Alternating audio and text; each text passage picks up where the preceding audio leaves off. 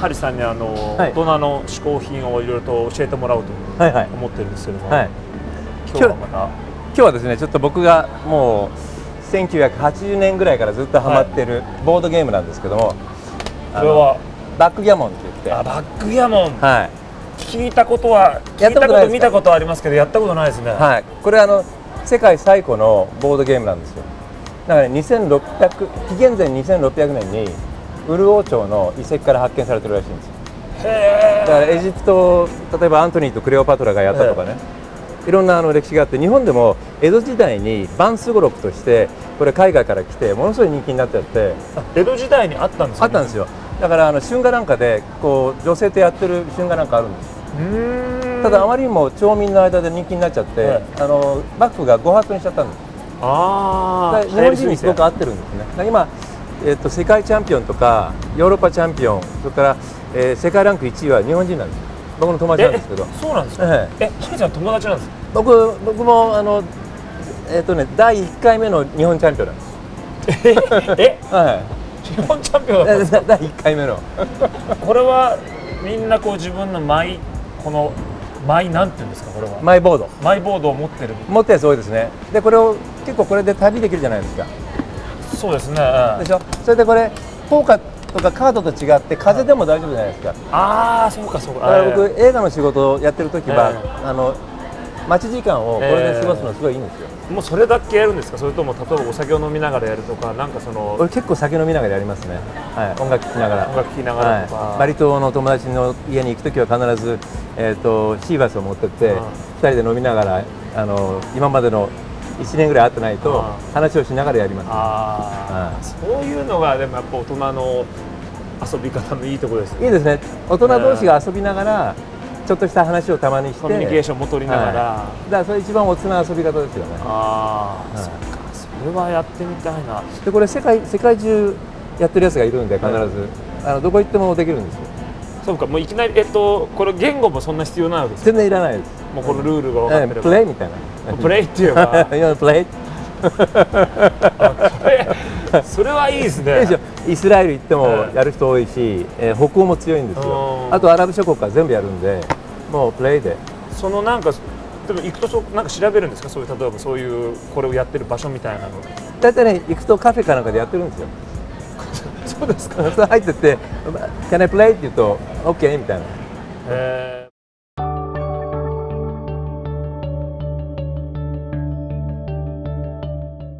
僕のこの嗜好品なんですけども、こちらのまた本なんですけどもはいはい。上岡龍太郎さんはい。もうあの引退なされましたけども、ね。上岡龍太郎さんのまあ、はい。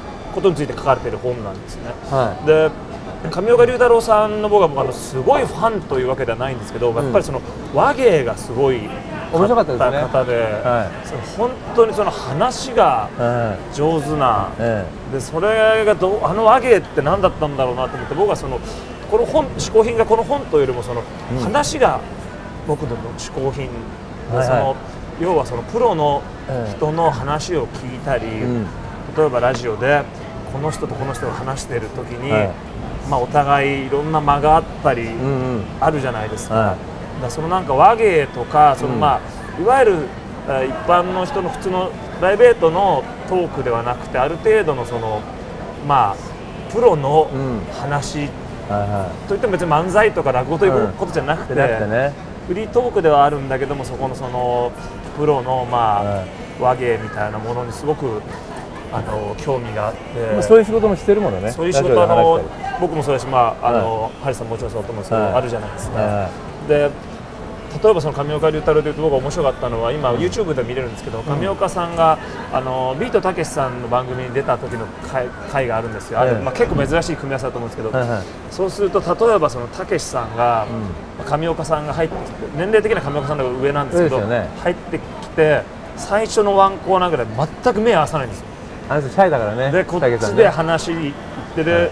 上岡さんはそこに乗ろうとするんだけどやっぱりそこでそんなバチバチぶつかってるんじゃないんですけどお互い、はまあ、たけしさんたけしさんのやり方で行って、えで上岡さんもそこにじゃあこうやって乗ってくればここ行けるだろうってくるけどそこはまたちょっと避けられたりみたいな、お互いおそらくなんかこうその同じところに乗らないようにするみたい面な。白いね。よくあのラジオなんかで DJ は2分以上は話すと飽きられるからやめろみたいな、ええ。音楽かけろって言うじゃないですか、ええ。あれはつまんない DJ の場合だけなんですね。ええ面白ければ5分話しても10分話しても大丈夫だと思うんですよ、いやそう思いますよ本当に、はい、ですよね。でそこのなんかそのいろんなやり取りがあるじゃないですか、はい。その嫌いなゲストと話す時もあるだろうし。あの美しい女性の場合は俺すごい変わるって言われるふんふんふんふんってなんか前のめりになるので でつまんない人はなるほどっていうのが多いなるほど いや有さんもまさにそのトークをもうお仕事にされてると思うんですけども。で番組とかやられててやっぱ心がけてたりとか。はい、なるべく下調べはしますその人の。ええ。であんまりあのウィキペディアに頼らないようにして あれ間違いが多いんで、はい、なるべくだからインタビューとか、ええ。まあ、本とか映画とか見て相手が作った、えでなるべく下調べしてでもそれを一回置いてで話の流れになりなるべく乗るようにしますね、えだからなんかよく後で聞いてみて、はい。ああそこ突っ込みどころだったのに突っ込んでないなっていうのが一番嫌なんですよ。だあからなるべく頭まっさらにして、え聞くことに心がけますね、えちょっとなんかポロッとなんか面白いことがあるんで、ええそこ突っ込んじゃえみたいな、いやだからそれが本当なんかそういうその大人のラジオというか大人の会話というか、えそういうのもっとやりたいんですよね。えね、だからもうあの何？あの台本なくて、ええ自由に1時間話してくれっていうのが僕にとって理想のラジオですよね。えー。それは面白いですよね。ねいや今度やりましょう今度やりましょう。もう何でもありの。何言っちゃってもいいみたいな。やばいみたいな。今度それもぜひぜひ ぜひやりましょう。大人の思考としてのトークのぜひ、あもう女性関係でも何でも話しちゃいますけど。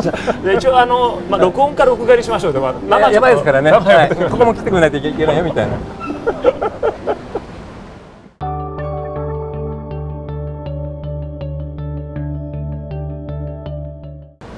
ハリスさんはもう本当にそのいろんな嗜好品、まあ、今回持ってきていただいたのも含めて、はい。すごいまあ多分趣味とかすごいあると思うんですけど、嗜好品とはったらなんでしょうね、俺ね、あんまりでもこだわりないんですよ。ええ。だから、一回あの、こだわりっていうテーマで雑誌にインタビューされた時に、ええ。僕の奥さんに、俺って何のこだわりあった？あったら、あんたこだわりないのがこだわりだからって言われたんで、いやありそうですけど。あんまりないんですよ。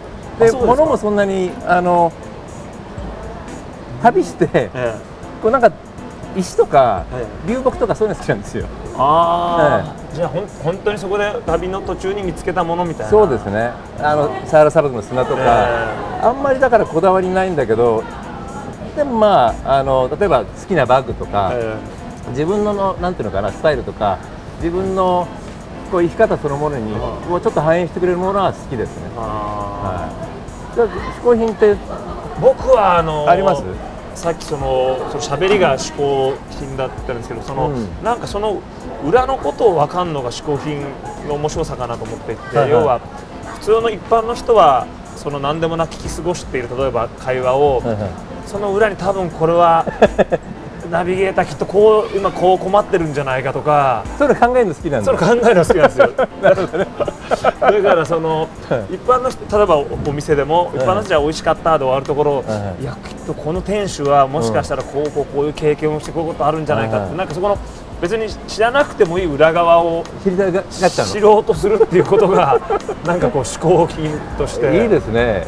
やっぱ変わり者なんですよね。ちょっと変わり者かもしれないその裏側を知りたいなるほどね、えきっとだから俺とあの小宮山さんが、え旅したらすげえ全然違う視点で旅するから、ええ。面白いと思うな、えそうですね、はい、俺はもうガーンといっちゃうじゃないですか。ガーンと行く方ですもんね。でそれで後ろでチェックしてるんじゃないですか。僕は後ろで見て、あ、そうか、こうなって、こうなって、あ、結果、次の日、あ、結局こうなったかみたいなのが、その流れが、ストーリーが好きだなんでからちょっと見えたな。俺がこういろんな人と長くなって、はいい、やなんかすごい心通ったよったらただたかれただけじゃないですかとか言いそうだよね。